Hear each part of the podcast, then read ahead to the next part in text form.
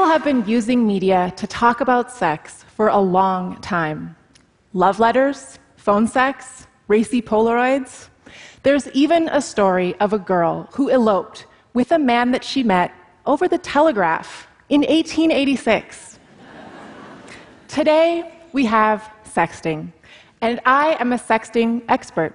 Not an expert sexter, though I do know what this means. I think you do too.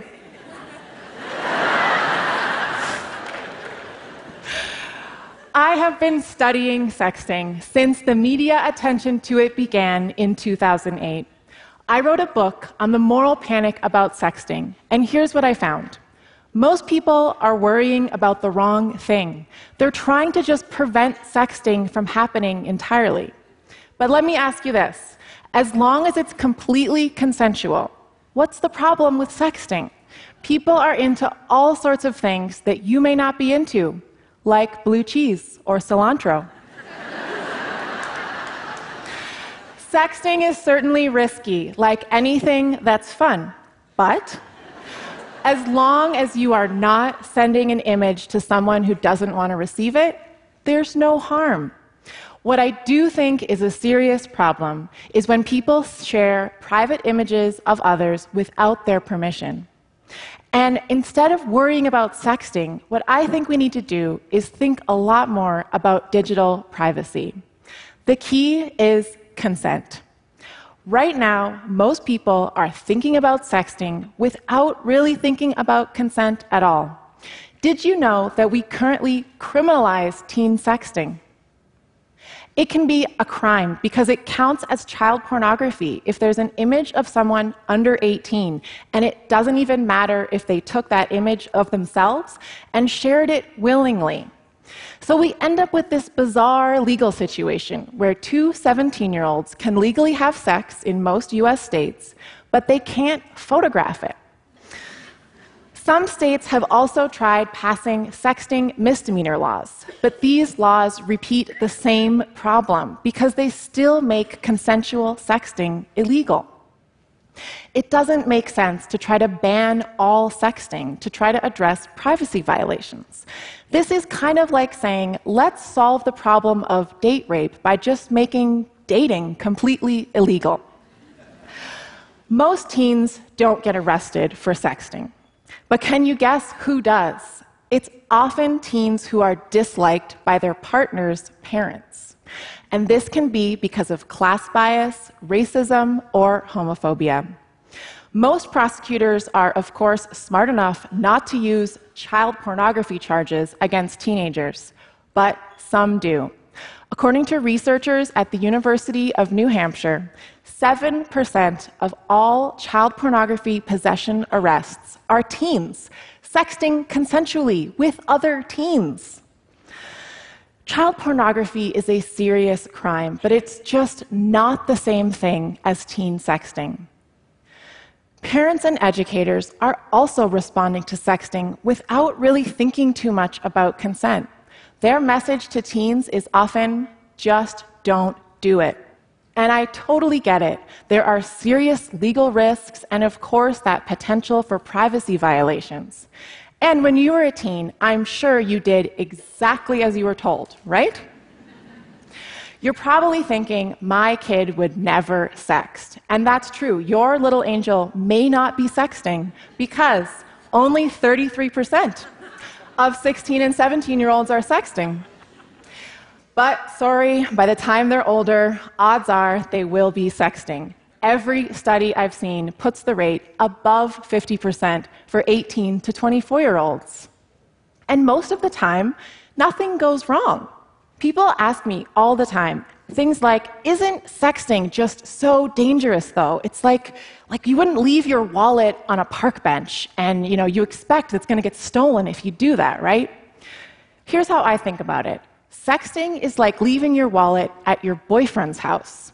If you come back the next day and all the money is just gone, you really need to dump that guy. So instead of criminalizing sexting to try to prevent these privacy violations, instead, we need to make consent central to how we think about that circulation of our private information. Every new media technology raises privacy concerns. In fact, in the US, the very first major debates about privacy were in response to technologies that were relatively new at the time. In the late 1800s, people were worried about cameras, which were just suddenly more portable than ever before, and newspaper gossip columns. They were worried that the camera would capture information about them, take it out of context, and widely disseminate it. Does this sound familiar? It's exactly what we're worrying about now with social media and drone cameras and, of course, sexting. And these fears about technology, they make sense because technologies can amplify and bring out our worst qualities and behaviors. But there are solutions. And we've been here before with a dangerous new technology. In 1908, Ford introduced the Model T car. Traffic fatality rates were rising. It was a serious problem. It looked so safe, right? Our first response was to try to change drivers' behavior. So we developed speed limits and enforced them through fines. But over the following decades, we started to realize the technology of the car itself is not just neutral. We could design the car to make it safer. So in the 1920s, we got shatter resistant windshields. In the 1950s, seatbelts. And in the 1990s, airbags. All three of these areas laws, individuals, and industry came together over time to help solve the problems that a new technology causes. And we can do the same thing with digital privacy. Of course, it comes back to consent. Here's the idea before anyone can distribute your private information, they should have to get your permission. This idea of affirmative consent comes from anti rape activists who tell us that we need consent for every sexual act. And we have really high standards for consent in a lot of other areas. Think about having surgery. Your doctor has to make sure that you are meaningfully and knowingly consenting to that medical procedure. This is not the type of consent with like an iTunes terms of service where you just scroll the bottom and you're like, agree, agree, whatever. If we think more about consent, we can have better privacy laws. Right now, we just don't have that many protections. If your ex husband or your ex wife is a terrible person, they can take your nude photos and upload them to a porn site. It can be really hard to get those images taken down. And in a lot of states, you're actually better off if you took the images of yourself, because then you can file a copyright claim. Right now, if someone violates your privacy, whether that's an individual or a company or the NSA, you can try filing a lawsuit, but you may not be successful because many courts assume that digital privacy is just impossible. So they're not willing to punish anyone for violating it. I still hear people asking me all the time isn't a digital image somehow blurring the line between public and private because it's digital, right? No, no. Everything digital is not just automatically public. That doesn't make any sense. As NYU legal scholar Helen Nissenbaum tells us, we have laws and policies and norms that protect all kinds of information that's private, and it doesn't make a difference if it's digital or not. All of your health records are digitized, but your doctor can't just share them with anyone. All of your financial information is held in digital databases, but your credit card company can't just post your purchase history online. Better laws could help address privacy violations after they happen. But one of the easiest things we can all do is make personal changes to help protect each other's privacy.